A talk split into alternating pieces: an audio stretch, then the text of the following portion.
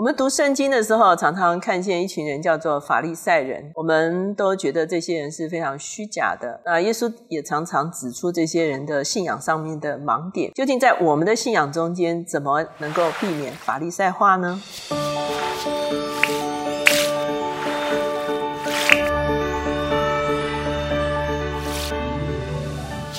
大家好，我是乔美伦老师，每周一次。在乔氏书房与大家见面。今天呢，我们是彩蛋哦。哦，为什么呢？因为我们这一次的专辑叫做《阅人如书》。所谓“阅人如书”，就是连书带人一起看。所以呢，我们今天有一位访客，就是我们这本书的作者刘子俊牧师。大家好，我是子君牧师。今天呢，这是他的新书啊。那这本新书叫做《嘿，少在那边假装没事好吗》？那我今天呢就会跟子君牧师来对谈。事实上，他其实是最近爆红的青年牧师。那他目前是啊台北复兴堂的主任牧师。你看他年纪轻轻哈，已经做主任牧师了哈。子俊，你是网红、作家啊，还有青年牧师这三个角色，你最喜欢哪一个角色？我最喜欢。牧师啊，好，还是喜欢做牧师啊，哈。我我我觉得人家叫我网红，我很有压力。你另外还有一本书啊，叫做《你吃的盐跟我吃的饭不一样》。那为什么你会开始想要写书啊？其实我第一本书是因为接了爸爸嘛，爸爸突然间生病，然后我把自己关起来很久，是因为我我搞不定那个跟爸爸一起同工的那些年龄段，对，再加上我过去是带青少年，两代或三代中间需要沟通哦，太多。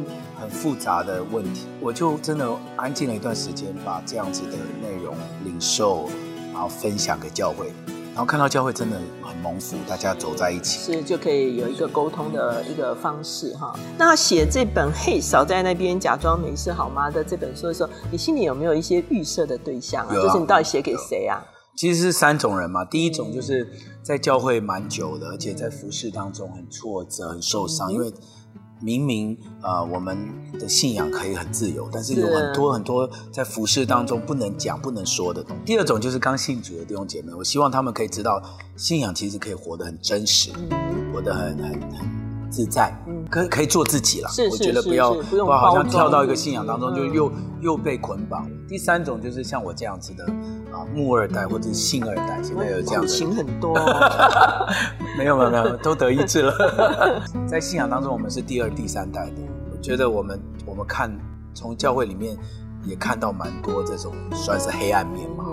我希望大家可以用另外一个思考方式去想，把它解密掉，就铺在阳光下这样子。你在写的时候会不会皮皮抓说会不会被打枪啊？他们会看了以后会有什么反应啊？其实乔老师，我的个性本来就是想到什么我就讲什么，所以比较紧张的是出版社。OK，我把它写完之后给了出版社，出版社常常回信都说：“哎，这可以讲吗？这个有没有人会会受伤或者是什么的？”对，他们比我还紧张。那后来我心一横，想说。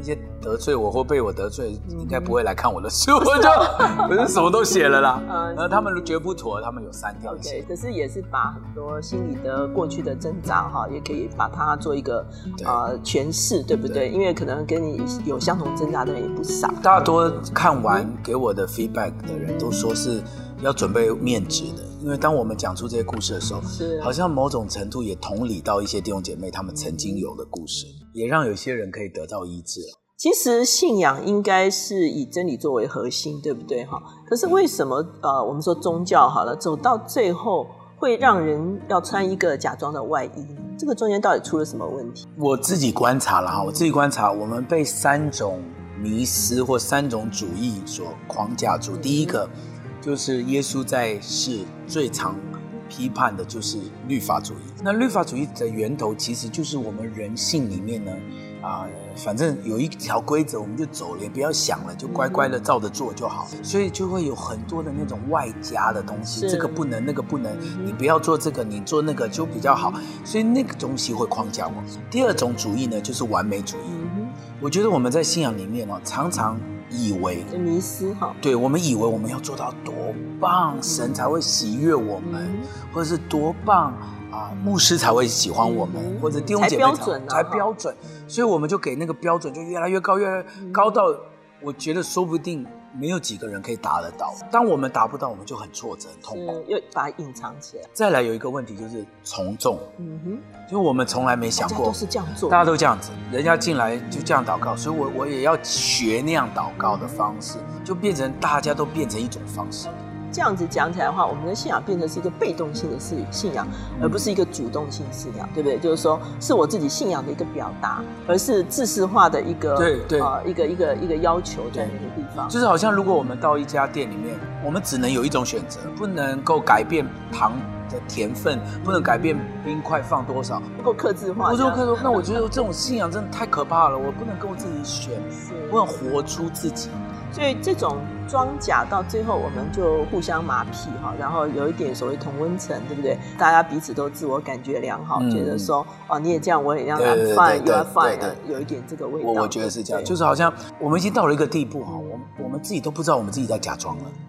我们我们已经习惯这种生活很久，可是我们现在还有一个想法啊，就是说，因为呃，宗教这个东西它本来就是有层次的哈，最核心当然是我们的真理哦，再来的话就是我们信仰的一些论述，可是最外面还是要用仪式来。来呈现呐、是哦，所以仪式也不见得是完全不好的一个东西。是是是哦。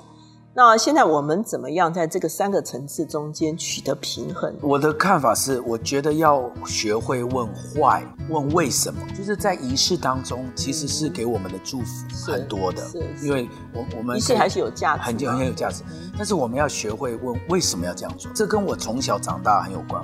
我从小就是一个心里就很多疑问。很多疑问呢，我就想说，为什么要这样？为什么要收奉献？为什么要报告？而且每个报告都巨细靡遗，然后报告到我们都昏了，还要有那个流程。为什么前面一定要慢快歌晚唱慢歌？可以可以改变吗？我常常问这种问题。所以你抱了一肚子的疑惑。一肚子疑问，所以当我们开始慕会啊，或者开始可以做一些要来决定的时候我就问我自己嘛，为什么一定要这样？那能改吗？我开玩笑，我小的时候常常会问说，我们我们的圣餐品为什么不能加巧克力口味？嗯幻想就是进到教会招待会说巧克力这边走，草莓这边走，嗯所以发饼的时候还会加一个什么？就是我我觉得，我觉得我的脑海里面常常出现这样子。但这种东西哈，其实在小的时候是被禁止的，你就做就好了。你干嘛特别是问这么多我四？个儿子问不对，你懂。们哪能啊？这个时候，呃，就说呃，以前前人这样做，你就不要多问，这种东西就会把我们嘴巴压抑闭起来了。但是当我慕会之后，我我们其实可以问圣餐背后的意义是什么？是所以如果它的意义啊、是很重要，我们当然这些流程是很需要的。是那报告家里面的教会发生的事情，如果它的意义就是让大家都知道家里面发，那我们就可以做报告影片，是，我们可以变化一些趣味性的来做报告，趣味性的让大家更有制兴趣造那种 feel，对对，因为有些东西你报告完大家都不记得，是可是有有趣的东西大家会记得。当你问坏的时候。就就会把仪式赋予意义。所以这个时候，我们的信仰就会从被动性的信仰变成主动性的信仰。是对，所以你这本书呢，啊，其实我相信对很多基督徒哈、是一个呃很大的释放，你释放自己也释放别人。对对我们在最后的时候，请子俊牧师哈、给我们呃的听众几句话好吗？其实，在约翰福音第四章告诉我们说，拜父的要用心灵和诚实拜他。我想，如果神要我们拜他，都要要诚实，要真实，我们也没有必要过一个很虚假的基督徒生活。啊，我想要鼓励啊所有看这个节目的人，让我们真实一点，让我们更真实的来面对神，面对自己，也面对他人。好，谢谢子君牧师，谢谢谢谢乔老师谢谢你。